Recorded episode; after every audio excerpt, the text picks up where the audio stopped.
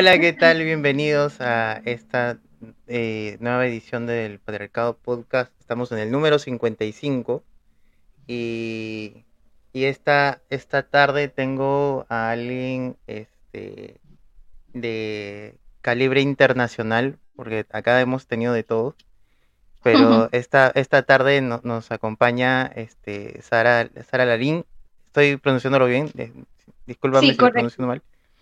Eh, de, del, Salvador, ella es este, activista pro vida, es este, presidente de la Fundación eh, San Salvador y de la, eh, de la campaña de 40 días por la vida de, San Salvador también, ¿no?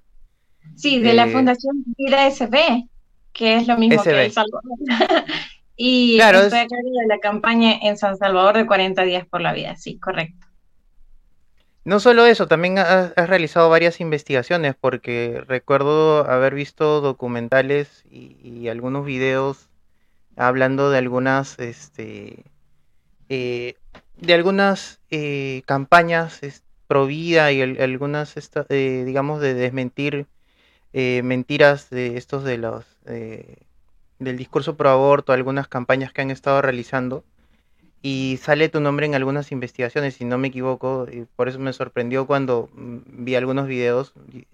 Te conocía por este por José, que es un amigo en común, y y curiosamente yo te tengo agregada en Facebook de, hace años y no hemos hablado, no nos hemos cruzado para nada. la, cosa de, del, digamos, de la cosas que pasan en esto del activismo, ¿no? Esto de, de promover estas ideas y demás. Pero nada, agradecerte por empezar, este, por, por aceptar la invitación. Eh, siempre les digo que, que, nos digan sus contactos primero para, para este, para que los puedan este, encontrar y, y, este y nos cuentes un poquito más de, de, de tu de, de, en qué consiste tu labor en, en, en El Salvador, si podías contarnos. Ok, perfecto. Bueno, antes de iniciar les quiero comentar que tuve un pequeño accidente hoy con mi mascota, así que ando usando una curita acá en el labio. No, no Para los que se preguntan qué es lo que tengo pegado ahí, es una curita. y luego lo otro, eh, que mis redes realmente las únicas que utilizo para difundir una opinión pública es a través de Twitter como Sara eh, Larín, así nomás. Ya luego las otras redes sociales son un poco más personales y, no publico tanto contenido relacionado a la causa. Eh, pero también los invito a seguir las redes sociales de Fundación Vida SB en El Salvador. Solo ponen arroba vida eh, con guion bajo SB. SB que significa El Salvador o SV en otros países se entiende más fácil. Y también eh, tenemos el sitio web de vidasb.org. Eh, y con la causa Provida, pues yo llevo prácticamente 10 años en esta causa. Empecé muy joven en, como parte de un movimiento universitario que iniciamos con la actual vicepresidenta de la fundación, ella se llama Laura Morataya. Eh, pues teníamos esta iniciativa de querer hacer algo dentro del campus universitario y tuvimos muchas actividades, organizamos conferencias, eh, decorábamos una, una cartelera informativa que estaba pues a la vista del público en general y justo a la par de una de las carteleras de los grupos feministas para contrastar. Hicimos un poco de lío ahí en la universidad, eh, que al punto que, que nos comenzaron a perseguir un poco hasta el final, ya cuando era momento de dejar la carrera y de abandonar la universidad. Em, eh, pues sí, recibimos un poco de persecución y tomamos la decisión de que teníamos que hacer esa iniciativa estudiantil en una organización benéfica legalmente establecida. Empezamos ahí en el 2015 ese proceso y, por temas de ideología de los gobiernos que han estado eh, en El Salvador, pues lo logramos apenas hasta el, hace poco, en el 2019. Y desde entonces, pues hemos dado un poco todas las batallas que se dan en la causa, desde la política, la mediática, la de formación, y la de investigación y también un poco la de asistencial. Y los últimos tres años hemos estado todos involucrados en la campaña esta de 40 días por la vida porque es la campaña pro vida más exitosa que, que existe en el mundo. Eh, es la que realmente logra los objetivos que nosotros nos hemos planteado desde que decidimos unirnos a esta causa, porque es la que cierra clínicas de abortos, es la que salva bebés del aborto, la que ayuda a la mujer en, una situación de crisis, pero tampoco dejamos de lado esa batalla frontal contra la cultura de la muerte, que pues tiene muchísima eh, apoyo y muchísimo financiamiento por parte de grupos extranjeros y que además eh, dicen muchas mentiras sobre El Salvador y nosotros pues nos encargamos de desmentir todas esas mentiras. Sí, eh, justo te iba a eso comentar, eh, porque viendo, bueno, he sido algo no, no tanto como lo más cercano para nosotros es Argentina, que es una de de los lugares donde la campaña es súper fuerte. El Salvador tiene ahí este, parece una guerra ya, porque la venta de la venta de propaganda que pro aborto es, es enorme es, y, es, son, son corporaciones, grandes corporaciones que, que van ahí, ¿no? Sí, es correcto. Como El Salvador es uno de los pocos países que no ha despenalizado el aborto, junto con Guatemala, Honduras, Nicaragua, eh, República Dominicana, que somos del área central, de América, eh, eh, hay mucho financiamiento e inversión por parte de las grandes transnacionales y también de estas fundaciones que se dedican a la eh, promoción del aborto como control natal. Si, nos tienen como blanco porque saben que también somos países de una institucionalidad débil y por lo tanto tratan de utilizar nuestros países como ejemplo para tratar de instalar el aborto en toda América Latina. Eh, eso ha sido principalmente el trabajo que hemos estado haciendo en los últimos años. Nos dimos cuenta que los grupos promotores del aborto estaban diciendo que en El Salvador se penalizaba el aborto a 30, a 50 años de prisión y que se penalizaba el aborto espontáneo, lo cual nos pareció absurdo porque es completamente mentira, pero toda la gente lo cree así. De hecho, uno puede entrar en internet y poner El Salvador Aborto y va a encontrar que los grandes canales de prensa como la BBC News, que de Reino Unido, CNN, Univisión, Telemundo, todos estos medios de comunicación masiva van a mentir sobre la situación del aborto en El Salvador, como que si aquí existiesen cárceles solo para mujeres que han sufrido complicaciones obstétricas, dicen ellos. Y es mentira. No hay ninguna mujer presa por el delito de aborto en El Salvador. Y lo más eh, como absurdo es que la pena de aborto máxima para la mujer es de ocho años de prisión y nunca va a la cárcel porque eh, siempre le dan la pena mínima, que son tres años, y cuando le dan la pena mínima es completamente excarcelable y, y además que ni se judicializan casos. Nosotros hicimos una investigación para saber las cifras de cuántas mujeres eran judicializadas y cuántas eran condenadas. Ni siquiera podemos decir que es una mujer en promedio al año, porque en, en la franja que investigamos pedimos las cuentas desde el 2013 al 2019 y ni siquiera en cada año había un caso. Solamente había uno en el 2014, otro en el 2016, otro en el 2017, y, y no todos eran, eh, terminaban en condena, porque cuando los casos se llevan a juicio, pues los jueces ven todas las atenuantes y condicionantes al punto de determinar realmente cuánto ha sido la participación de la mujer en ese aborto. Muchas veces ha sido condicionada por la pareja, coercionada por la propia familia que la obliga a abortar. Y, y ella no, tal vez no tenía conocimiento del mal que estaba haciendo, por, ya sea por su nivel de escolaridad, sus condiciones económicas eh, o, algún nivel de enajenación que van atenuando la pena hasta recibir la mínima, porque tienen que recibir siempre las consecuencias de sus acciones, pero esa mínima es completamente excarcelable. Pues eso descubrimos y queríamos contarlo. Lo hemos hecho a través de documentales, de publicaciones académicas, eh, escribir artículos de opinión. Hemos invitado a muchos influencers en la causa Provida para que hablen de esto. Y lo más importante es que metieron un caso en la Corte Interamericana de Derechos Humanos para decir de que un infanticidio había sido aborto y con eso querer instalar el derecho al aborto en toda América Latina. Finalmente no se logró, se lograron muchas cosas malas con esa sentencia, que es el famoso caso Manuela, pero lo más importante no lo lograron, que era intentar instalar el derecho al aborto como, como una obligación de los estados latinoamericanos. Claro, porque la, la, venta, la, bueno, lo que venden estos medios, CNN inclusive, que es uno que va a más, eh, eh, no solo a El Salvador, sino ya va al resto de Hispanoamérica, venden la idea de que, o sea, como dices, ¿no? Eh, que han sido arrestadas por, por abortar, pero mezclan la idea de que, de que estas mujeres han, sido arrestadas o que la ley indica que, que pueden, este, pueden eh, tener condena a prisión por tener un, este, un aborto espontáneo.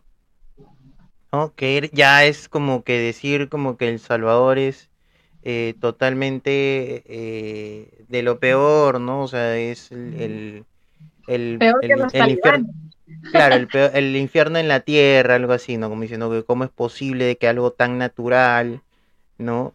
Eh, lo, lo, el, el, Estado los, este, los, los quiera meter a la cárcel y demás, o a los doctores que simplemente han, han atendido a estas personas. Pero, son, pero recuerdo que hemos hablado del tema y son casos específicos los que han estado agarrando como, como acá le decimos este eh, casos bandera, ¿no? O sea, los casos este, que, les importan a ellos. Y son muchas mujeres que inclusive han matado a sus hijos, pero ya nacidos. O sea, ya en el, el, postparto, a horas de haber nacido o hasta días de haber nacido. Entonces, este, es totalmente eh, lo contrario lo que nos quieren vender, ¿no? Pero supongo que ha sido difícil dar esa, eh, mostrar esa, esa verdad? ¿O, o cómo está el, el, el, tema ya? Pues ha sido súper difícil porque, eh, como tú sabes, la cultura de la muerte es, un, es una cultura de mentiras y de engaños que nunca se termina de desenredar porque son constantes. Y esta campaña empezó ahí por el 2010. Entonces estamos hablando que llevamos casi una década siendo víctimas de este fraude, no solamente mediático, sino también es político y también es jurídico. Entonces, desenmarañar todas las mentiras ha sido muy difícil.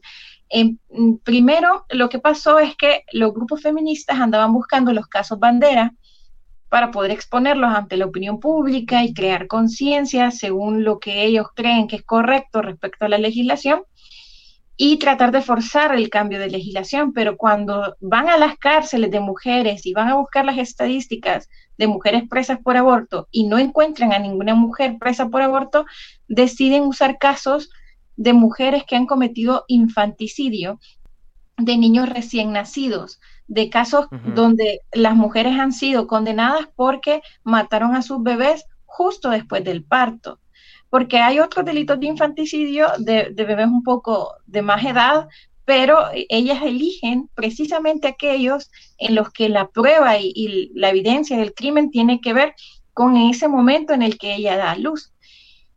¿Y por qué?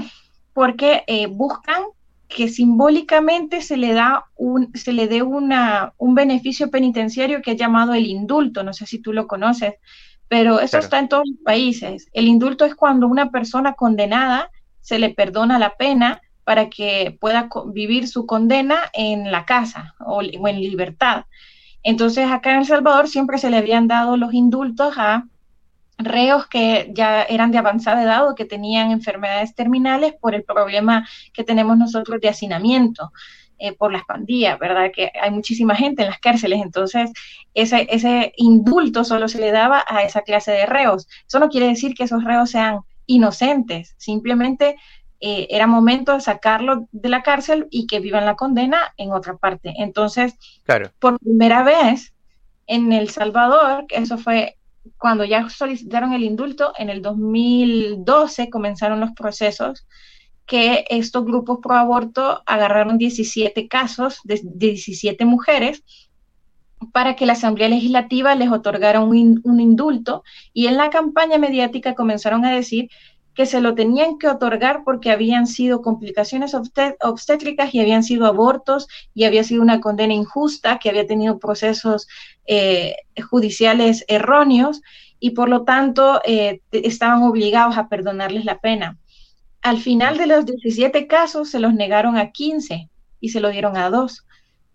Irónicamente, una de esas mujeres ya había salido en libertad porque ella ni siquiera había cometido el infanticidio, porque había, ella había sido condenada por homicidio tentado.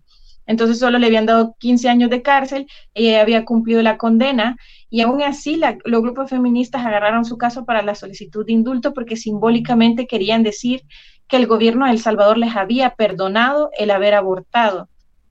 Dejar eso como un precedente en el, en el imaginario colectivo, así como le dicen ellas, porque este, este término de imaginario colectivo es muy marxista, es muy de, los grupos feministas, colectivistas, ellos querían dejar presentes en la, en la población de que El Salvador había perdonado mujeres que habían cometido abortos. Y luego le dieron el otro indulto a una mujer que fue la, una, la segunda que liberaron, que se llama Guadalupe, y, comenzaron a decir ante los medios internacionales que El Salvador le había eh, perdonado esta condena a esta mujer y no dijeron la verdad sobre el caso del por qué esa, ella había estado presa, que había asfixiado a su bebé en una bolsa eh, que había dejado a la par de la cama del lugar donde ella trabajaba. Eh, porque había ocultado su embarazo tanto de sus patronos como de su familia. No contaron realmente la evidencia que decía eh, la sentencia judicial que la había condenado como culpable. Entonces, nosotros quisimos investigar cuál era la verdad de todos estos 17 casos, los investigamos porque eran información pública eh, y nos dimos cuenta que todos los casos eran mentiras, que todos eran casos atroces de homicidios verdaderamente brutales contra los bebés. Eh, la primera mujer que liberaron se llama Karina Clímaco. Ella estranguló a su bebé recién nacida con sus propias manos e incluso en las fotos forenses que dio a conocer el Instituto de Medicina Legal en aquel entonces, mostró el cadáver del bebé donde tenía las marcas de la mamá en el cuellito y tenía las marcas de las uñas de cómo de la fuerza con, que, con la cual le había apretado el cuello.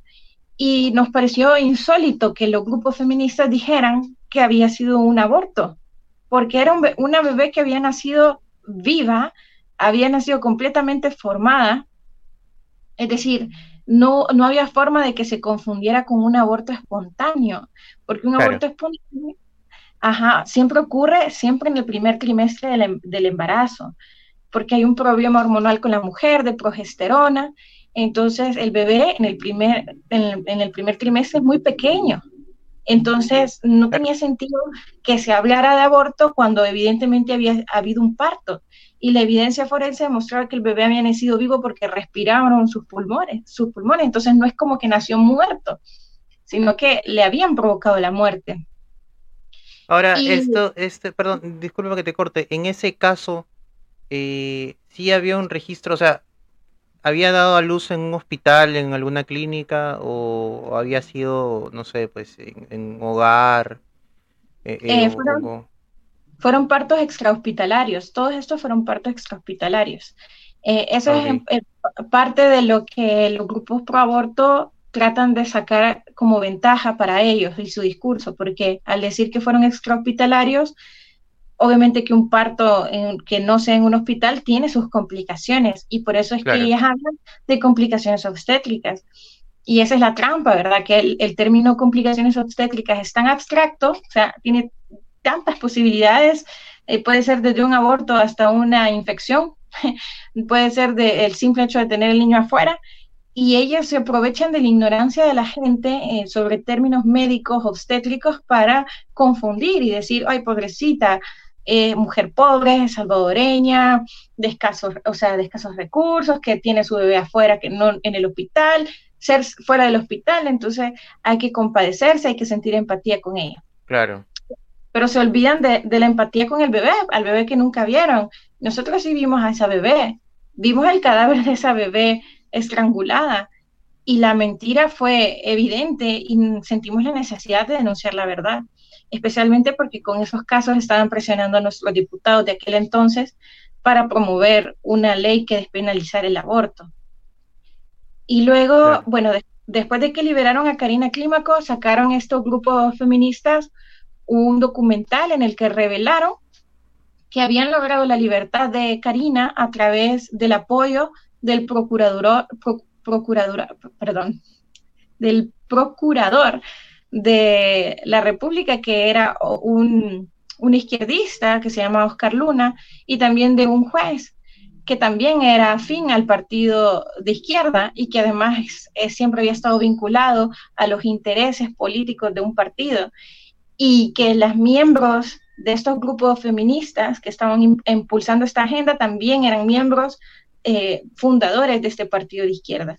Entonces descubrimos que había un fraude, que había un uso de los recursos del Estado, eh, también una manipulación de la voluntad política para liberar a Karina Clímaco, que fue la primera que liberaron, y, que realmente no había sido por justicia.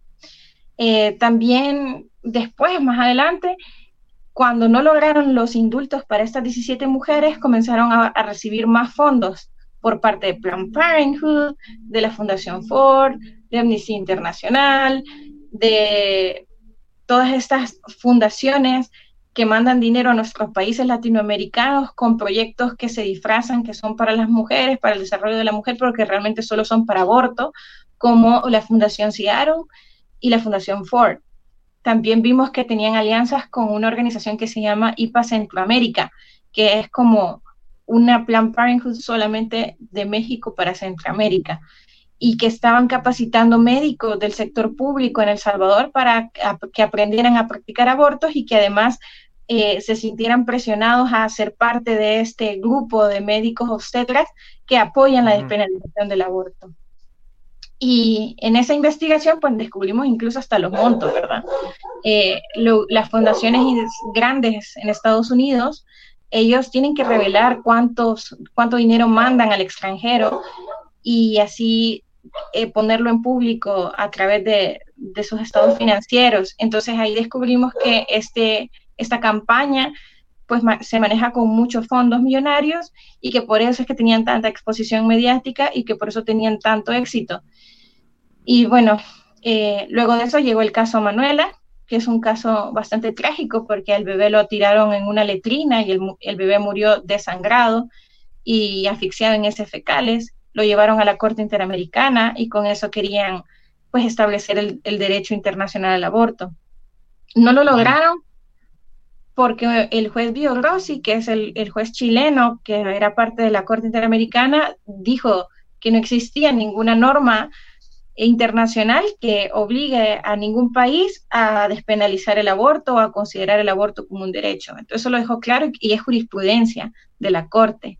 Sin embargo, en la sentencia también hay cosas horribles, porque ordenan al Salvador cambiar su legislación penal para despenalizar el aborto, quiero decir, para despenalizar el infanticidio, hasta cuatro años de prisión, lo cual es inaudito porque la Corte Interamericana quiere legislar en El Salvador, quiere usurpar el, lugar de los legisladores y quiere decir cuánto tiene que ser la pena por algún delito. Y también el objetivo de esto, de poner la pena tan baja para el infanticidio de, bebés recién nacidos, es que se le permita a la mujer impunemente matar a su hijo sin que haya ninguna consecuencia y de tal forma que esto vaya a contradecir la ley del aborto, que es incluso más alta, la pena de ocho años de prisión, y que al final el legislador diga, bueno, entonces ya no es necesario ni siquiera la ley del aborto, porque a la mujer le resulta más fácil asesinar a su hijo después de recién nacido que abortarlo, porque la pena es menor. Sí. Una pregunta, me hablas de las corporaciones. Eh, ¿Podrías comentarnos cómo es que, o sea, porque sabemos que invierten, eso, eso, eso sí eh, e, es bastante común, o sea, pasa, hasta aquí pasa que, que en realidad no es, no somos un, digamos, un punto tan estratégico que buscan eh, tanto meter aquí el, aborto como en otros países. Pero te quería preguntar, ¿cómo es que, cómo es que las corporaciones funcionan? O sea, eh, entran, eh, ¿cuál es su dinámica? ¿Dan a, a las feministas? dan a políticos, eh, de hecho que dan a los medios, ¿no? O pertenecen algunos medios a, a esas corporaciones, ¿no? Sí, fíjate que hay diferentes formas de financiar la cultura de la muerte. La primera es financiando proyectos gubernamentales que condicionan mucho la decisión de los políticos. Por ejemplo, eh, la Fundación Ford dona muchísimo dinero para proyectos de anticorrupción, de transparencia, y al mismo tiempo condiciona esos proyectos gubernamentales a temas de género.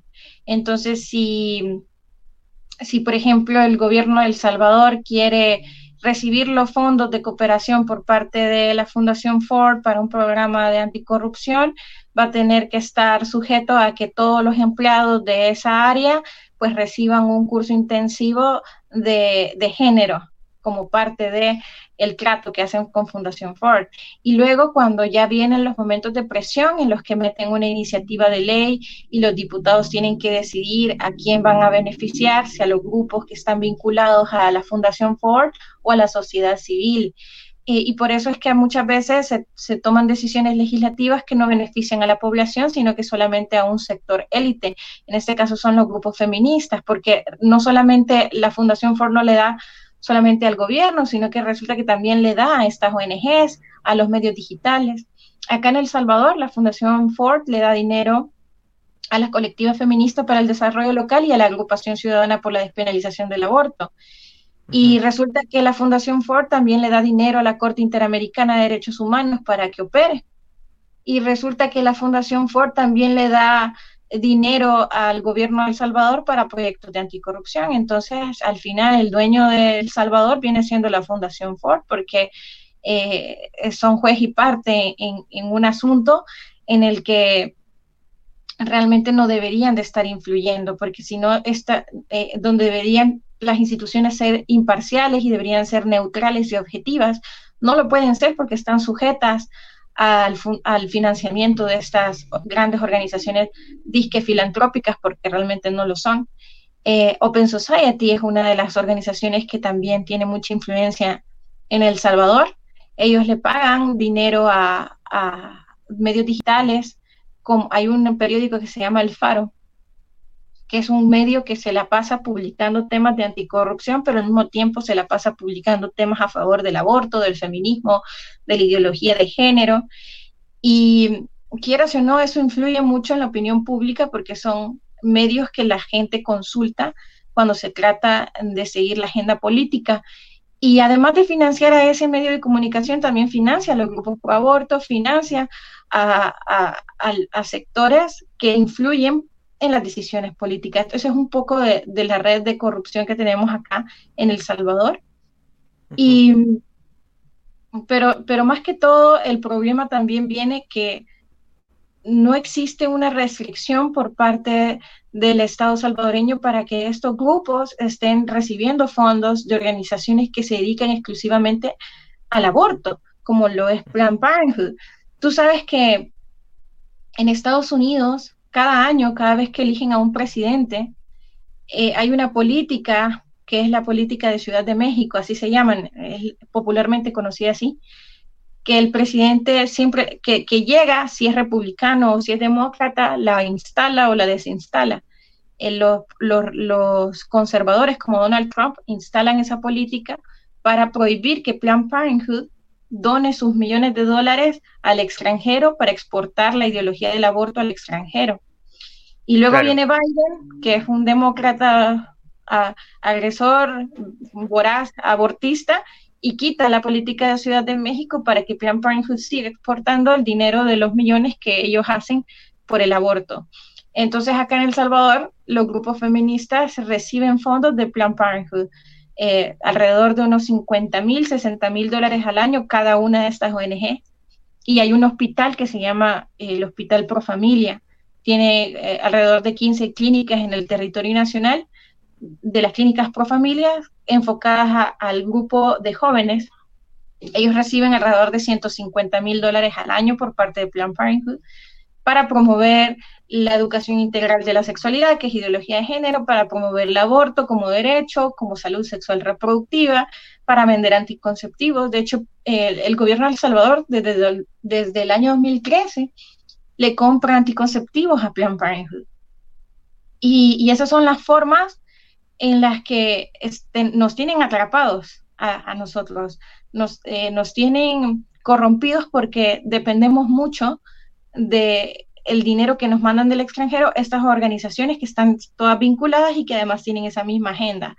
Esto de la Agenda 2030 es parte de esa corrupción, ¿verdad? La Agenda 2030 que dice queremos estos 11 objetivos que antes eran los objetivos del milenio.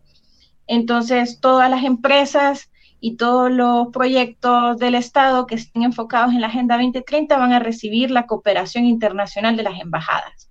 Entonces ahí tenemos a las ONGs promotoras del aborto recibiendo no solamente el dinero de Planned Parenthood o el dinero de la Fundación Ford, sino que también recibiendo el dinero de la cooperación internacional de la Embajada de España, de Reino Unido, de la Embajada de Alemania y bueno, todas las embajadas que, que, que realmente puedan donar dinero a un país tercermundista como El Salvador. Entonces, eh, ahí vemos también cómo es que los programas de educación y de salud están también condicionados a esta agenda de muerte. Si en El Salvador no se ha despenalizado el aborto es porque realmente nuestra población es en su mayoría provida y son de los temas delicados que cualquier político, si se mete en eso, sale quemado y sale impopular y nadie lo quiere más y nunca logran prosperar y nunca logran tener mayoría absoluta en la Asamblea Legislativa. Y esa es la razón por la que los grupos promotores del aborto ya no tienen esperanza en el Congreso para poder tener una ley que despenalice el aborto, sino que se van directamente a la Corte Internacional para que a través de un fallo judicial pues nos impongan el aborto, a través del, poder eh, judicial nos los impongan. Que es lo mismo que ha pasado en Ecuador y lo que ha pasado en Colombia. No sé si te escuchaste que hace poco despenalizaron el aborto en Colombia a los seis meses de gestación, porque como a nueve jueces se les ocurrió y fueron nueve jueces que... El tribunal, lo que vendría a ser el, el, tribunal constitucional. Aquí le decimos tribunal constitucional, no me acuerdo cómo se llama en, en, corte constitucional, creo que es corte constitucional. Eh, sí, justo más bien por, por ese lado iba a ir por el, el, mi siguiente pregunta, porque hace poco recuerdo un caso algo del tema de género, eh, más específico de homosexualidad, que había un, eh, un, un, dictamen, una sentencia del Tribunal de, Constitución de allá de El Salvador, y, quería saber si había ese, ese intento de, de saltar el Senado, porque como, como dices, ¿no? en el Senado ya se ve que no hay posibilidad pero siempre están los tribunales constitucionales que, erróneamente muchos políticos intentan darle poder por encima de los senados, ¿no? Acá ha pasado lo mismo y este es muy probable que, intenten hacer eso porque lo han hecho en otros países. Creo que el que dices Colombia también pasó lo mismo. Eso sí, Colombia ya tenía aprobado por las tres, eh, las tres causales, las tres populares causales que siempre dicen, no, no, que que no va a ser libre, sino va a ser para estas tres causales que es importante, ¿no? Sí. Y es el, digamos, es la, es la trampa, ¿no? Por, por la puerta falsa, por ahí siempre entran, ¿no?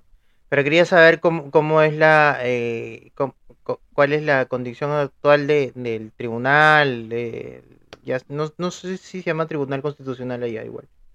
Es básicamente lo mismo. Acá en El Salvador le decimos la sala de lo constitucional, que es el tribunal máximo de la Corte Suprema de Justicia.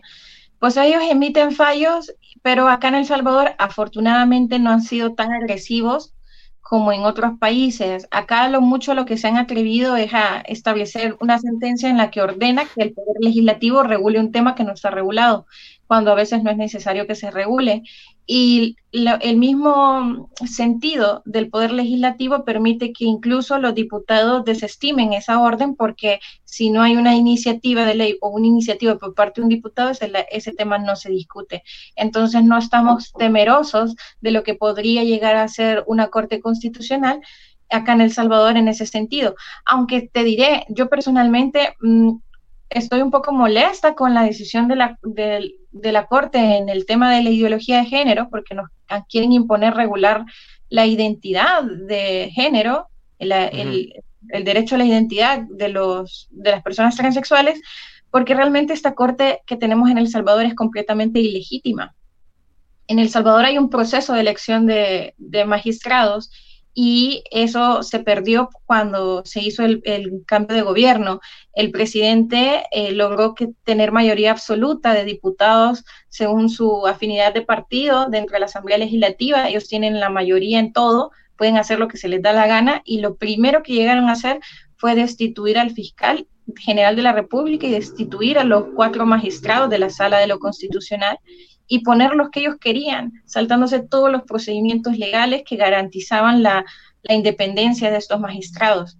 Entonces, para mí, cualquier resolución que hagan estos magistrados de esta nueva sala eh, son completamente ilegítimos. Ahora, todo depende de la población salvadoreña y de las próximas elecciones, si realmente se va, si, si las cosas van a continuar igual, y ni modo, nos va a tocar aceptar todo lo que esta supuesta sala ilegítima esté sacando, pero, pero para ser honestos, intelectualmente, lo que haya dicho esta sala realmente no vale.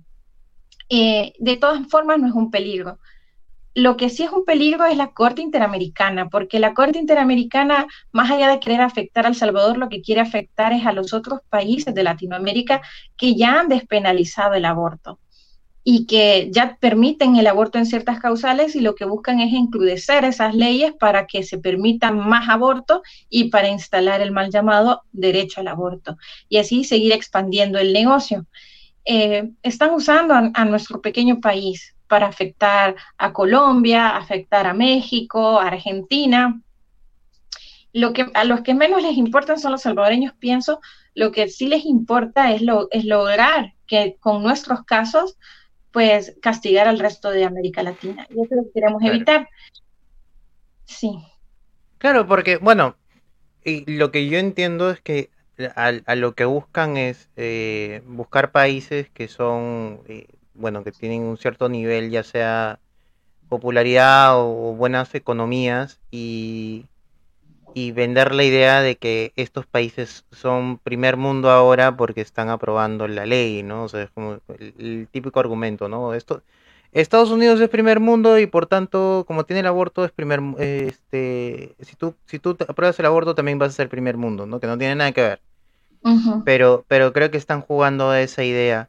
Eh, mi pregunta sería, eh, ¿Cuál es la influencia del Salvador en Centroamérica? Porque, por ejemplo, ahora esta semana que ha pasado hemos hablado de Guatemala, que, se acaba, acaba de ser declarada como que la capital de, la lucha pro vida, ¿no? Que creo es, este, es importante. Es más, creo yo que debería eh, eh, haber más, más capitales pero eh, bueno, no, no, le quito el mérito, ¿no? O sea, de hecho que están haciendo una buena campaña y estoy seguro que, les va a caer los medios encima, ¿no? Pero eh, en, El Salvador, ¿no? Quería saber la, la eh, cómo, cómo se conecta con los demás países para que haya ese interés eh, de, de, imponer el aborto, ¿no?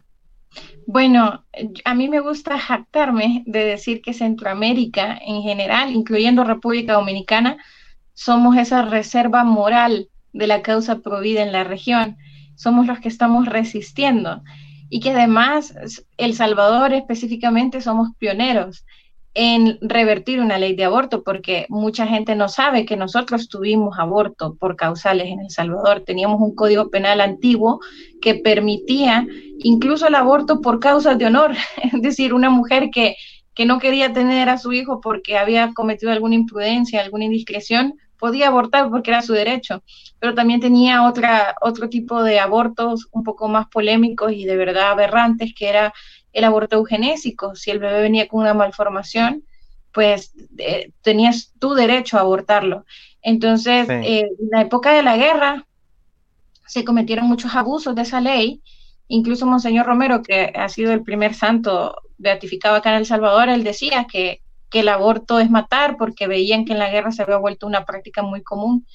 Y después de los acuerdos de paz que apenas y fueron en el 91, que fue cuando yo nací, para que vean lo, lo reciente que ha, que ha estado El Salvador de haber salido de una guerra, eh, en esa época decidieron cambiar la legislación, o sea, no en el 91, sino que comenzaron los cambios culturales por un, por un, país de, de, paz, por un país que dejara atrás todas esas prácticas inhumanas de la guerra.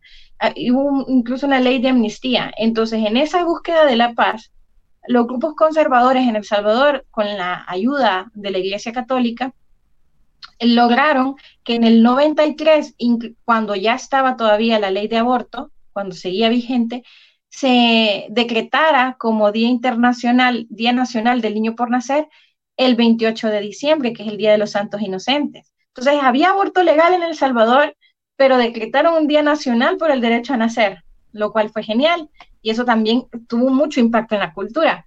Y después, ya en el, 90 en el 97, impulsaron una reforma para el Código Penal en el que se penalizaba el aborto. Ah, no, no solamente eso, sino que antes de, reformar el Código Penal se reformó la Constitución y en la Constitución se dejó establecido que toda persona humana es desde el instante de la concepción. Es decir, El Salvador reconoce en su artículo 1, la ley máxima, la más importante que ni siquiera los tratados internacionales pueden violar, que se es humano desde la concepción, pero no solamente sos humano, o sea, no solamente sos miembro de la especie humana, sino que sos persona, es decir, sos sujeto de derechos desde el instante de la concepción.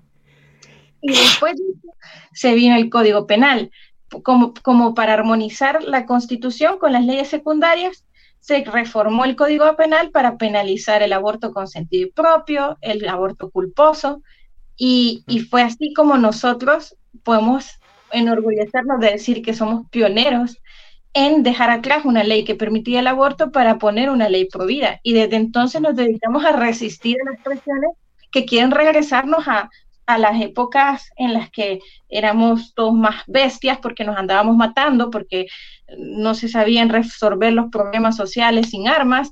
Entonces, a, mí me, parece irónico porque los grupos feministas dicen que no tener aborto es retrógrada, pero a mí me parece que las retrógradas son ellas. Claro.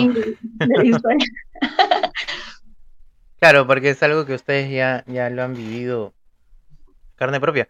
Eh, eso es algo que yo, recién me voy enterando, no ahorita, sino me refiero a estas últimas semanas, como que yo no sabía eso del Salvador, tiene una historia bien, bien, bien curiosa. Y, y actualmente, este, son, son mayoría católica, ¿siempre ha sido mayoría católica o, eso es algo reciente? Pues, somos mayoría cristiana, católica y evangélica.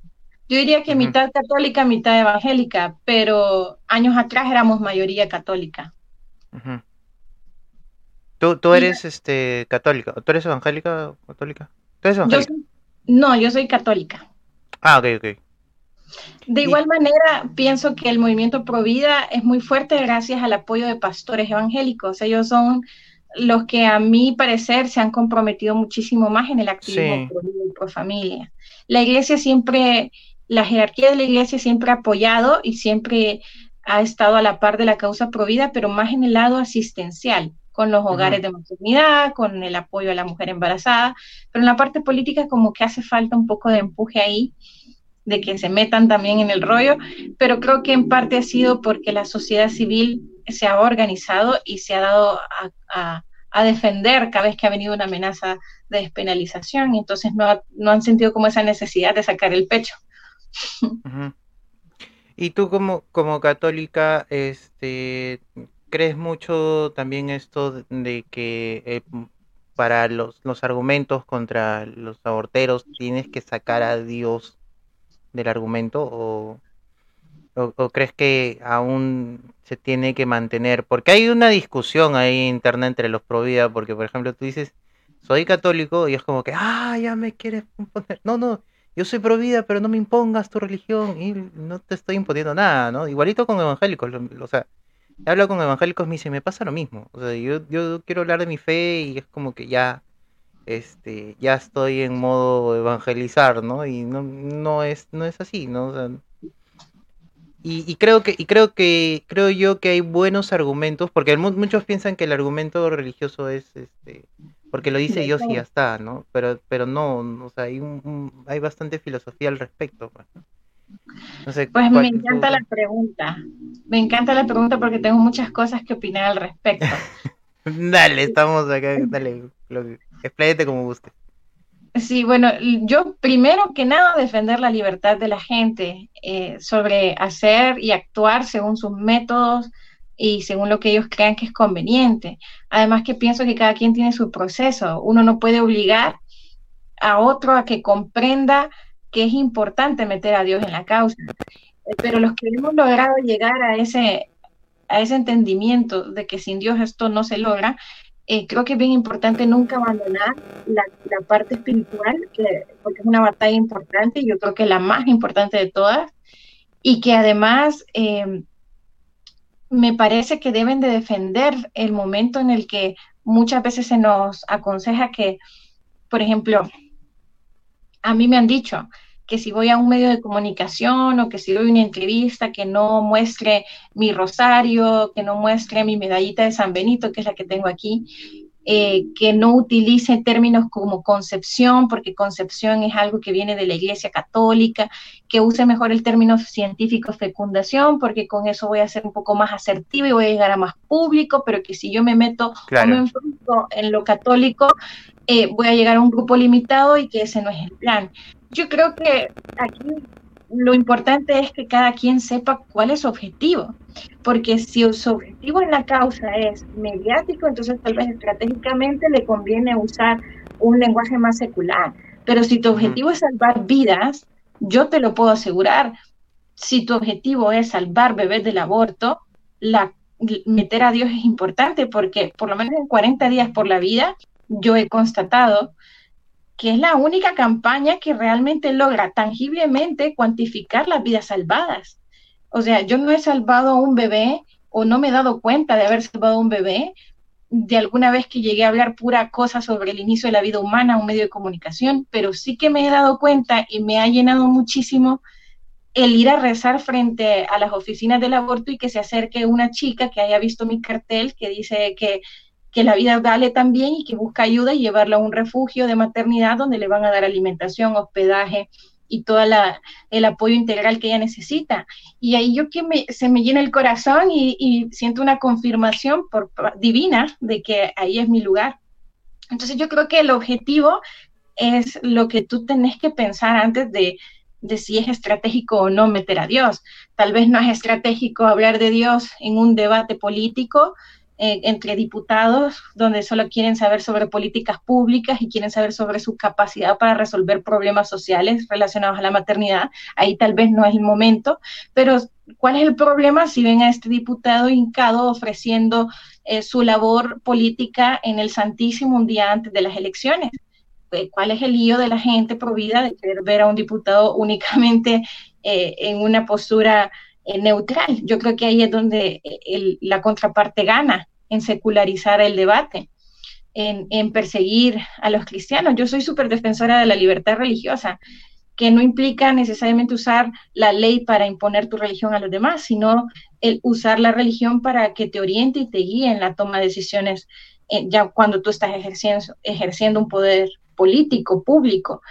Eso sí que creo que es derecho de los diputados, incluso del mismo presidente, creo que tiene derecho a decir, yo tomé esta decisión política porque creo en estos valores que son los cristianos y que me orientan mi vida y que además me dan una visión sobre lo que quiero yo de este país. Eh, lo mismo pasa con la causa pro vida.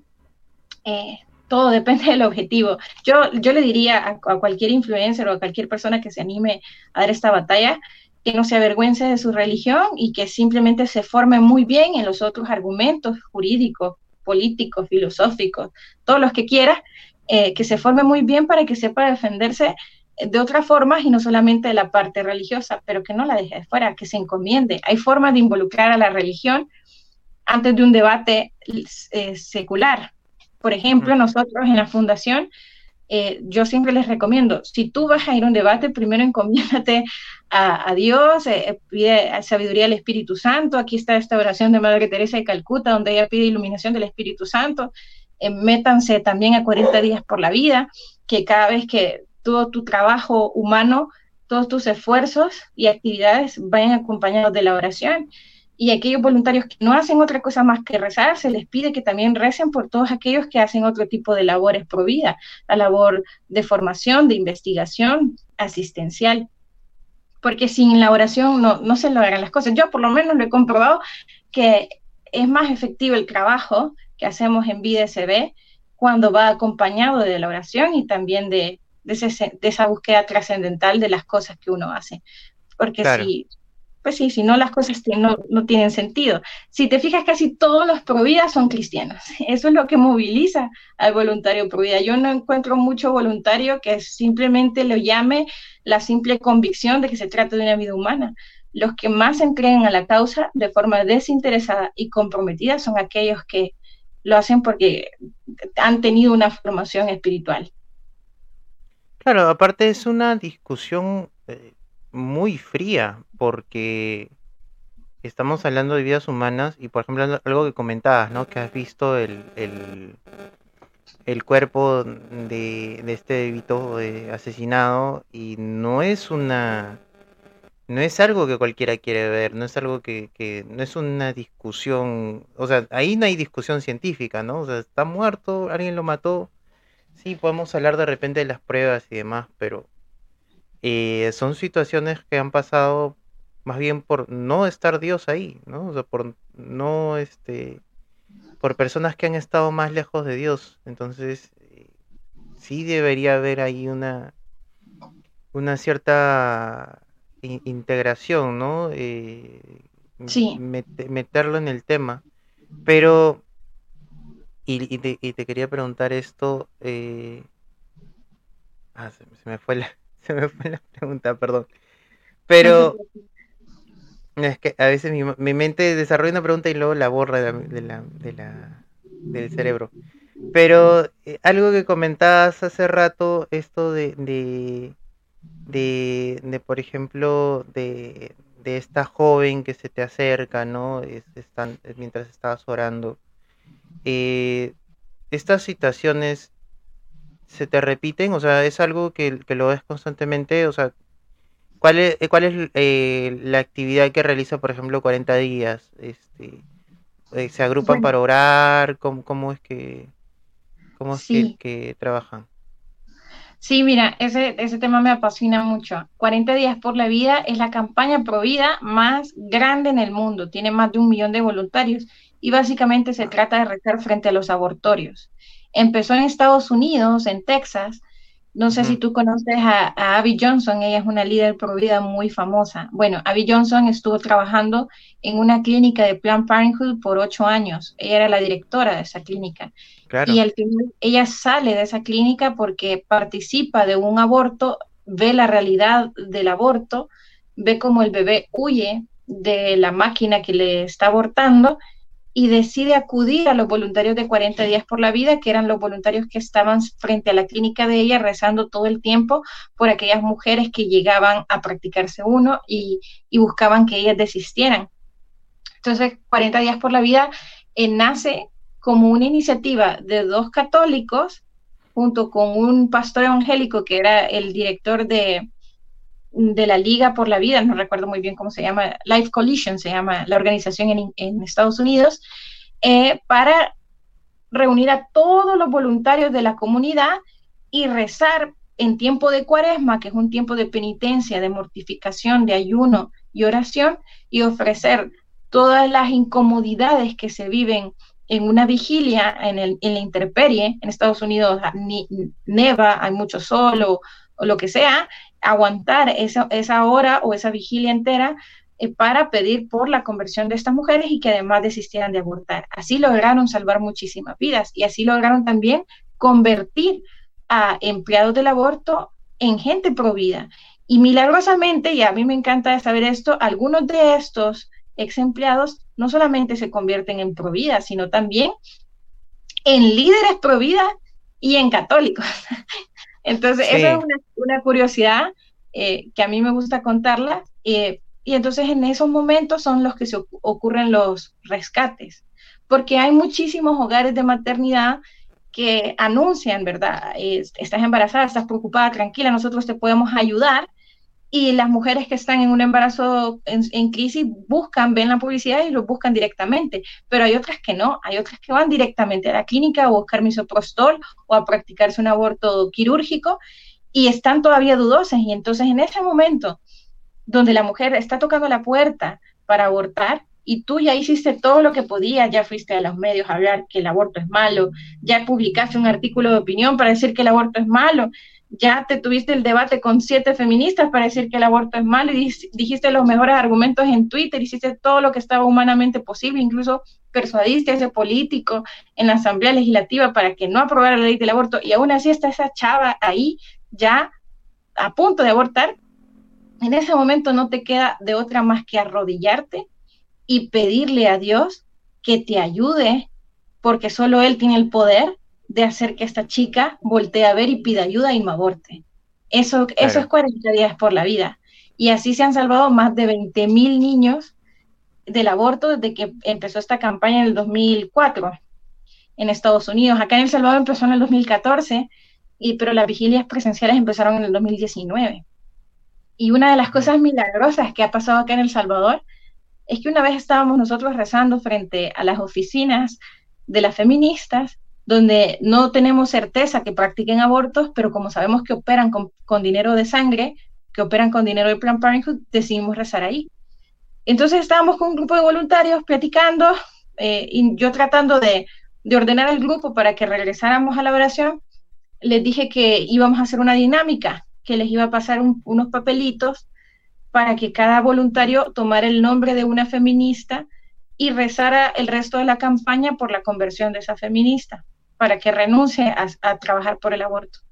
Entonces se, me iban acabando los papelitos, me quedaban como cuatro nada más, y se aparece una señora de la nada, a lo random, eh, que nos había visto, que no estaba identificada con la, con la camiseta de 40 días por la vida, y nos pregunta si estamos rezando ahí por esa razón, le decimos que sí, y dice que se nos va a unir, que ella ha llegado a rezar por una persona en específico, pero no nos dice quién. Entonces yo le cuento la dinámica sobre los papelitos, le pregunto si quiere agarrar uno y ella me dice que no, que ya sabe ella por quién va a rezar. Y al ratito, cuando vimos en ese, el, rosario, ella me, me, pide que sí va a tomar un papelito finalmente porque dice que si Dios quiere que rece por otra persona, ella lo va a hacer. Entonces, cuando saca el papelito, le sale el nombre de la feminista por la cual ella había llegado a rezar y se pone a llorar en frente a nosotros y nos dice que era una anciana. Entonces nos confiesa que había llegado a rezar por la líder del grupo feminista de ahí, que la había visto crecer, que la había visto ser una niña feliz y buena, de, de, buen corazón y de buenas intenciones, que ella realmente quería ayudar a las mujeres, pero que en el camino se perdió y que le da una gran lástima verla, que dedica su vida y destruye su vida para cosas malas. Entonces en ese momento se nos eriza la piel a todo mundo porque eh, nos confirma que la misericordia de Dios es grande y que por mucho mal que haga esta feminista y por mucha, mucha cólera que a mí me haya dado las veces que, por ejemplo, a mí me insultó o me acosó o haya promovido las cosas más nefastas, nos recuerda que Dios es misericordioso y que está pensando en ella y que la ama tanto que ha llevado a esta señora a rezar por ella por, y por su conversión. Entonces son cosas muy bonitas eh, que nada, pues esas cosas solo las bebís en la causa pro vida. o sea, esa, esa, esa, esperanza que te da de saber que estas feministas eh, pues también son seres humanos y que aunque a, veces parezcan que, que es una guerra y que son el, enemigo, pues que son seres humanos y que pueden cambiar.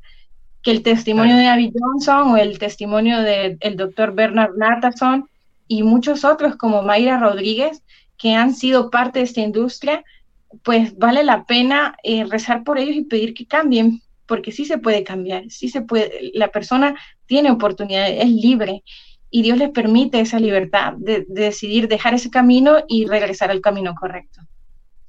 Claro, porque hay un... Eh, eh, eso es lo que te quería preguntar. Esa, esa, es la pregunta que te digo que me había olvidado. Eh, es que algo que pasa mucho es que, por ejemplo, ¿no? Cuando no quieren usar argumentos acerca de la religión, van mucho con la idea de la libertad. Dicen, no, que este, estás atentando contra una vida y estás en un individuo y que este al final es decisión de cada uno, o sea, no lo hagan con nuestro dinero, o sea, no a través del Estado, pero se tiene que proteger a ese niño, pero ya si quieren hacer, hagan con su vida lo que quieran al final. Entonces Entonces se vuelve una discusión muy fría, porque no hay esta este, forma, no hay, no hay forma de responderle a esa persona más allá de, de tener que meter la religión en sí, porque estás, eh, estás tomando un argumento muy individualista, ¿no? Como diciendo, ya al final, si quiere abortar, que aborte, pero no con mi dinero. ¿no? Entonces al final no está solucionando nada. Entonces, a, a lo que iba era que este tipo de pensamientos también nos ha llevado a que, por ejemplo, veamos a las feministas como que nuestros enemigos mortales y que no podamos pensar de que son personas que sufren. O sea, sí podemos, o sea, nos hemos burlado de aquí en esta página de vez en cuando de algún, algún chiste o alguna pachotada, que, como decimos aquí, que haya visto alguna feminista, pero tampoco podemos alejarnos de que son seres humanos. O sea, por ejemplo, una vez pasó de que creo que falleció una feminista de creo que un infarto o algo, pero fue muy extraño porque era muy joven. Y, y la gente en, en las páginas estaba como que, ah, sí, excelente, como que celebrando. Y era como que, o sea, claro, no era la posición que muchos querían, porque no era, o sea, este, estás deshumanizándose, ya no estamos hablando de aborto ni nada, sino que se están deshumanizando eh, las mismas personas, ¿no? O sea, puede ser que sea un tema de redes, o, o- porque a veces como, como por solo ves la foto, no sabes quién es y te da igual, pues, ¿no? Pero son todos seres humanos. Lo mismo pasó con Sarah Winter, ¿no? Sarah Winter, este, fue, digamos, de las peores feministas que podemos haber visto, ¿no? Que podríamos haber visto. Y al final ha tenido su cambio, ha tenido su, este, casi muere, ¿no? Sobrevivió, ha contado una historia fuerte, una, una historia eh, de superación, ¿no? Y ella se lamenta mucho, muchas cosas que ha vivido, pero ha aceptado el cambio y a- ahora lleva la bandera pro vida. Lo mismo, a- a- mencionabas a Abby Johnson, ¿no? Abby Johnson, por ejemplo, ella menciona que ella vio, eh, o sea, vio, ella veía abortos, o sea, los tomaba como casos como, como números cualquiera, ¿no? O sea, ah, sí, ya, sí, hicieron tantos números, ya, bacán, ¿no? Este, y no, no, no se ponía a pensar en lo que pasaba hasta que realmente vio uno, ¿no?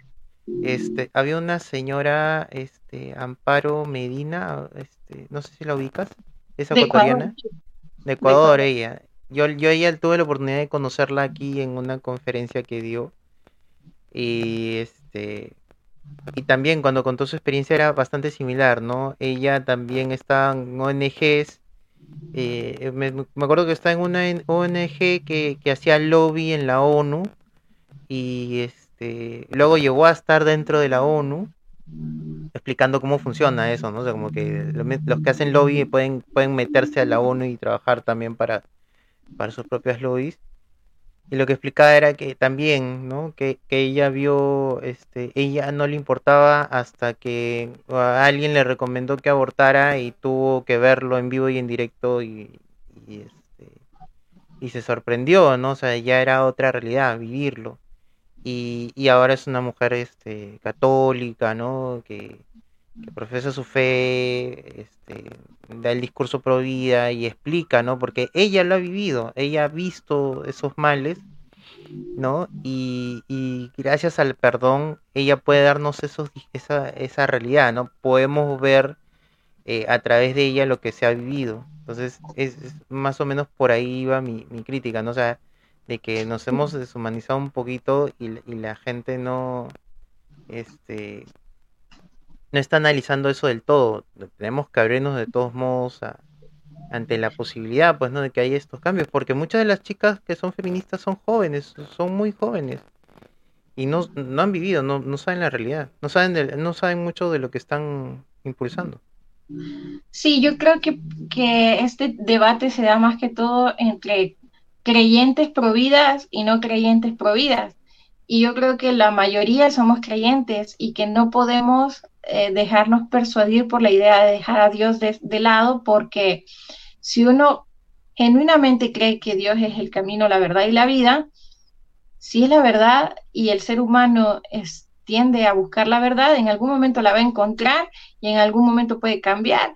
Y además que uno sabe que, que, que Dios nos ama tanto que nos da pues esa margen de libertad para decidir, para decidir empezar de nuevo todo el tiempo. Si uno realmente cree en lo que dice el Evangelio sobre, por ejemplo, el hijo pródigo, de poder regresar en el tema de, la confesión, yo que soy católica, em, que uno puede volver a, nacer, entonces debe darle esa oportunidad a todos los pecadores, que incluye feministas también. Ahora, yo te confieso que me pasa igual que a ti, que, que en este mundo tan polémico y en este debate tan polémico, así como que eh, es tentador burlarse de las cosas absurdas que hacen estos grupos y también es tentador caer en el mismo error que hacen estos grupos, que es la tribu, el, el, grupo identitario, el agrupar a las personas por un pensamiento único y, tratar de deshumanizarlos y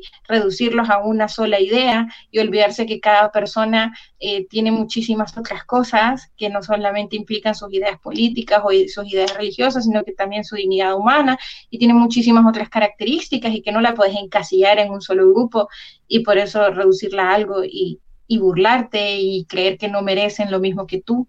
Entonces, yo creo que hay que reforzar los valores humanos, los valores cristianos, para que cada vez que todas las cosas las hagas pensando eh, en que lo, haces porque es una misión, es un apostolado, que lo haces porque crees que es lo correcto y, y media vez tienes ese enfoque, pues es más difícil que caigas en el error de satanizar a una feminista por ser feminista.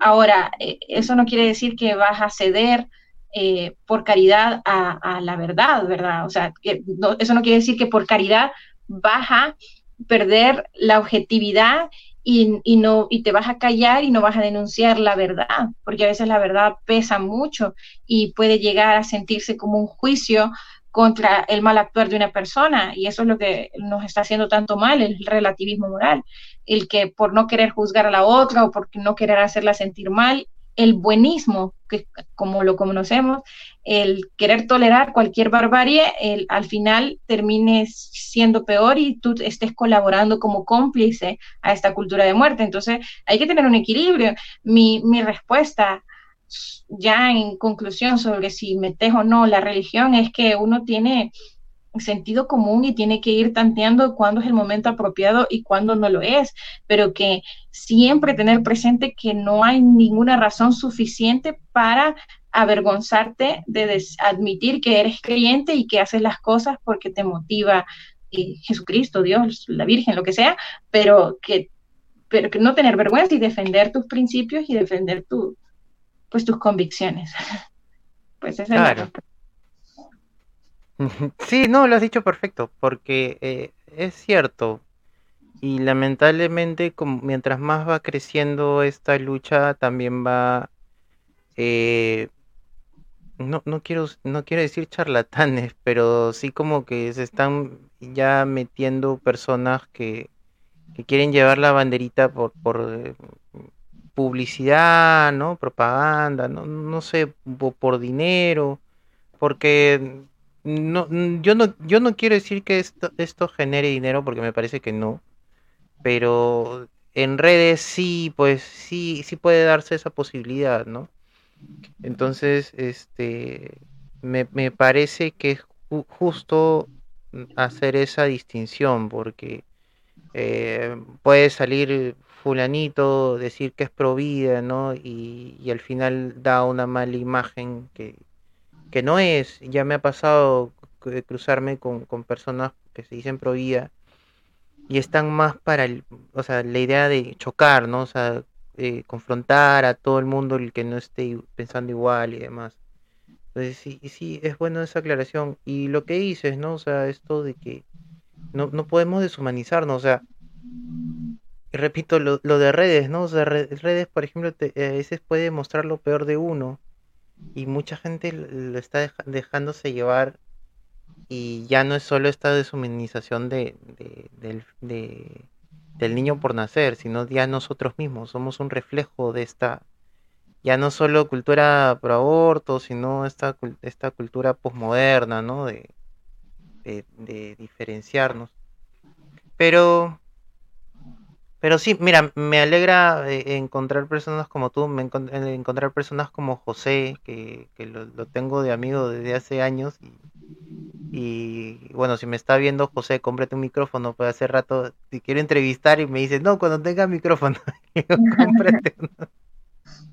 Qué chistoso, sí. José ha estado con nosotros casi que desde el inicio de la fundación, ya casi cumplimos los 10 años de conocernos, él siendo siempre voluntario. Y ha encontrado el éxito en esta causa movilizando redes sociales, gracias a Dios, metiéndose en el debate público a través de las redes sociales. Así que un saludo, José. Sí, un saludo, José. No, mira, es sorprendente porque yo lo conozco de años y por momentos, o sea, no hemos hablado constantemente, pero por momentos este, me habla y me dice, ah, yo me conozco tal persona, tal persona, y como que, ¿qué? ¿En qué momento te has conocido? ¿En qué momento, no? Conoce a todo el mundo todavía. sí, él, él está bien conectado, e, e, eso es lo bueno. Lo bueno de él, y es más una de las razones por la que este, apoyó el canal y también me dijo para entrevistarte a ti. Yo recién, este, mira, por eso te digo, ¿no? Yo, yo, yo sí había escuchado tu nombre y te tenía agregada. Y yo no decía, ¿por qué la tengo agregada si no, si no habíamos conversado antes? Pero sí, es que en un momento creo que varios Provida nos, nos, este, nos agregamos todos en, en, redes. Y sí, es bonito porque es es importante compartir estas, este, estas interacciones, ¿no? O sea, me, me preocupa, por ejemplo, lo que pueda pasar aquí, pero, eh, por ejemplo, no yo te hablo, la página tiene ya varios años, pero el canal no lo está usando. ¿Por qué? Porque aquí en Perú como que tú le hablas de estos temas del, del aborto, de la progresía, ¿no? Del feminismo, y no toma, no, no dice nada, no pasa nada, ¿no? Pero ya cuando, cuando estaban con el proyecto de ley en la mano, ya ahí sí como que se asustaban, pues, ¿no? Pero no había esa, esa conexión con el extranjero, o sea, no había esa conexión con, con no sé, pues con Mamela Fialo, que ahora sí hay, con este, con Horacio Justo, con, con otros argentinos, ¿no? ¿no? No había esa conexión y ahora sí, o sea, poco a poco se ha ido consiguiendo. Entonces me, me, me alegra, pues, ¿no? Este, poder conversar contigo en vivo y, en verdad me parece genial la labor que están haciendo. No sabía que había esto de esta labor de lo de 40 días que, viene de Estados Unidos. Me, me, me, llama mucho la atención. Me gustaría que acá se repitiera también. Estoy tratando de contactar este peruanos aquí. Debe haber algún 40 días Perú, voy a preguntar. Y si no, pues ahí está la invitación para que seas el, el primer líder de campaña eh, es una campaña que se reúne tanto católicos como evangélicos, ¿vea? porque cada quien hace su turno de oración. Lo importante es completar la vigilia. Y, ah, o sea, hay 64 países, más de 8.000 campañas. Entonces, ánimo. Ahí si no, yo te conecto para ver que no, sí. abrir una.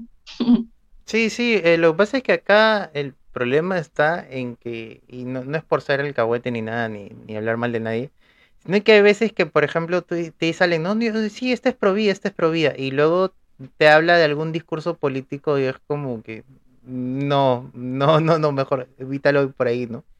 Porque acá mucho, mucho tratan de decir, ¿no? Como que, este, si tú piensas como esta persona, piensas exactamente todo lo que dice, y a veces hay personas que hablan, pues, de, este, no sé, comunismo y demás, que no, no tiene nada que ver, pero lo hacen, no sé por qué. Entonces, Perú es medio extraño en ese aspecto, ¿no? Entonces, por eso siempre estoy así como que me dicen, oye, entrevista a esta chica que es provía. Y es como que, déjame analizarlo un poquito primero. déjame analizarlo antes de, antes de quemarme. O sea que he pasado por filtros, he pasado por filtros, me, me dicen che. No, no, en tu caso, en tu caso no, porque sí, este, José, José pues me, me habló muy bien de ti. Y José sí tiene buen ojo. José, José es un pata que está bien, bien, bien conectado. Y él me dice, no, no, este, este, este progre me dice, ¿no? Cuando ve a alguien que es medio, medio, este, medio progresista, me dice. Y, y sí, la verdad que José, este, cuando le pregunto por argumentos, es una, es una enciclopedia de, argumentos. Sí, es, es, muy, muy, muy, muy capaz. Ya le he dicho ya, Enrique, Enrique, este, José, cómprate micrófono, por favor. Este, estoy esperando. él escribe un libro también sobre el aborto acá en El Salvador hace mucho tiempo. Se lo promocionamos hace como siete años atrás. A ver si te lo pasa para que lo conozcas. Pero sí, yo gustosa de poder participar de este programa para hablar de este tema y de otros más. De hecho, me quedé con ganas, tal vez para otro programa por el tiempo. Hablamos del caso Beatriz, que es el próximo caso que van a presentar en la Corte Interamericana de Derechos Humanos y con el que quieren establecer el, aborto eugenésico. Sí, claro, por supuesto. Pero sí, yo con mucho gusto participo y también te podemos invitar al canal de ISB para platicar de, tu trabajo en la causa. Ya, sí, me, encantaría. Más bien, este, ¿cuándo sería, cuándo va a ser esto de, de, Beatriz? O sea, ¿cuándo se va a ver presentar el caso? ¿O todavía no, pues no hay fecha? En los tiempos los va a estableciendo la Corte, pero ahorita de momento lo que ha hecho es la comisión, que es una antesala a la Corte, ha presentado la, de, la denuncia y la han admitido, es decir, que la van a estudiar, después de estudiarla le van a anunciar, le van a, dar aviso al Estado salvadoreño y ahí se van a ir dando las cosas, pero sí es un poco tardado el asunto, no es algo como que va a resolverse este año, pero sí sabemos que la intención de los grupos pro aborto es instalar el derecho al aborto eugenésico, o sea, el aborto cuando un niño viene enfermo. Entonces, ese tema sí merece un programa entero. Wow. En verdad, sí, eh, cuando, cuando hablan, el, mira, de todos los, o sea, todos los temas relacionados en lo que es aborto, creo que el, el eugenésico para mí es ya... Sí, ya es muy, muy, muy inhumano ya, ¿no? Muy cruel. Sí, muy frío ya, no, no, no creo que... Eh, no, no, no, no es que no crea, sino es que no, a veces no me cuadra mucho cómo estas personas pueden llegar a ese nivel, ¿no? O sea, a esa idea de, no, tú no mereces vivir por, por, por algo que ni siquiera este, tienes la culpa, ¿no? Que es este eh, o mejor dicho, que nadie tiene la culpa a veces, no ni siquiera la madre, ni, el padre, ni nadie. Y sí, bueno, mm, en realidad el, tema, el tema, el aborto en general es un tema fuerte, la verdad, pero, pero sí, por ese lado sí me, me, choca un poco, pero sí, mira, con gusto, este, eh, estás en bienvenida aquí cuando, cuando quieras, coordinamos fecha, no hay problema. De repente un día lo traemos a José y estamos los tres juntos, pues, ¿no? O alguien más de repente de, de 40 días, o este, para ir conversando un poco. Puedes invitar a Fátima, ella es la directora nacional en El Salvador, este año ha comenzado a ser la directora nacional. Ah, Fátima te puede hablar más de 40 días por la vida, así el mundo también la conoce y, logramos aprovechar a invitar a más voluntarios a que se unan. Sí, claro, siempre aquí lo bueno es escuchar las diferentes voces, o sea, porque piensan, ¿no? Que como somos del mismo grupo, todos pensamos igual, no, necesariamente es así, ¿no? Pero, sí. este, sí, eh, bienvenidos como siempre. Eh, eh, algo te, iba a mencionar. estamos conversando, pues, en, en, WhatsApp ahí para comentar y porque ahí estamos en el grupo, no los conozco a todos, recién como que los estoy conociendo. Pero sí, mi, mi idea es también generar esta conexión, ¿no? De otros países, también que podamos conversar del tema. A los chicos que son mayoría peruanos también que entiendan un poco cómo se está dando, porque hay muchos, mira, algo que, que, pasa mucho aquí es que no conocen cómo pueden meter el, el, el, aborto aquí, ¿no? Y por ejemplo, el, tienen el ejemplo de la Argentina no es igual al ejemplo de Colombia y Colombia no es igual a El Salvador y es diferente, ¿no? es bastante es bastante la diferencia que se da. Entonces alguien que por ejemplo recién se está instruyendo eh, no conoce, ¿no? Entonces por eso sería bueno conversar con, con, los que están en otros países y ya pues en tu caso pues tú ya estás como no sé, pues Goku, ¿no? Ya tienes acá, eh, tienes, has tenido toda la pelea. Claro, toda la pelea ahí te, la has dado por años, ¿no? Ya estás súper entrenada, ya estás... Este, Vaya, no, yo perfecto. Me apunto para, para otra plática o cualquier otra reunión con el equipo de Perú y, y darles luces sobre cómo, pues, defenderse y también cómo defender la causa o avanzar en la causa pro vida. Yo quedo a la orden. Listo, Sara. Nada, te agradezco muchísimo tu, eh, tu tiempo. Eh, algo que quieras compartir de repente de tus redes, así como para, para cerrar. Bueno, las redes de Fundación BSB nos, nos encuentran en YouTube, TikTok, Instagram, Facebook y Twitter como arroba vida-sb. Solamente. No, sí, y ya saben, pues síganla en Twitter. Eh, estás en Facebook, creo que también, ¿no? no sí, bueno, en Facebook también tengo, pero realmente tengo esa página para que los grupos feministas no me la roben para que no hagan un Sara Larín fake y me, hagan memes y esas cosas. pero realmente no lo uso mucho eh, para la causa. Sí, el personal publico cosas, pero el que más uso es Twitter. No, sí, no, no, eso lo entiendo porque, mira, a mí, este, me atacaron un grupo de feministas de Córdoba, de Argentina, no sé cómo llegaron, no sé cómo llegué hasta Córdoba, pero se apare... un día se aparecieron en mancha en mi página y se comenzaron a denunciar todas mis publicaciones. No, no, o sea, es, este es devastador su ataque, así que mm, sí, siempre es, es, bueno tener ahí una distancia en lo que es tus redes privadas, tu, página y demás. Pero nada, Sara, gracias a, este, gracias a ti por tu tiempo, gracias a lo que han estado apoyando al canal eh, con el like, el compartir, el, las donaciones y demás, este, aquí vamos este, a seguir tratando de, sobrevivir este canal. Y nada, a los que les interesa, pues, este, esta nueva taza que hemos hecho para... Ya vamos a ver cómo hacemos para, este, ¿cómo se llama? Envíos al extranjero. Envíos al extranjero para los que les interese.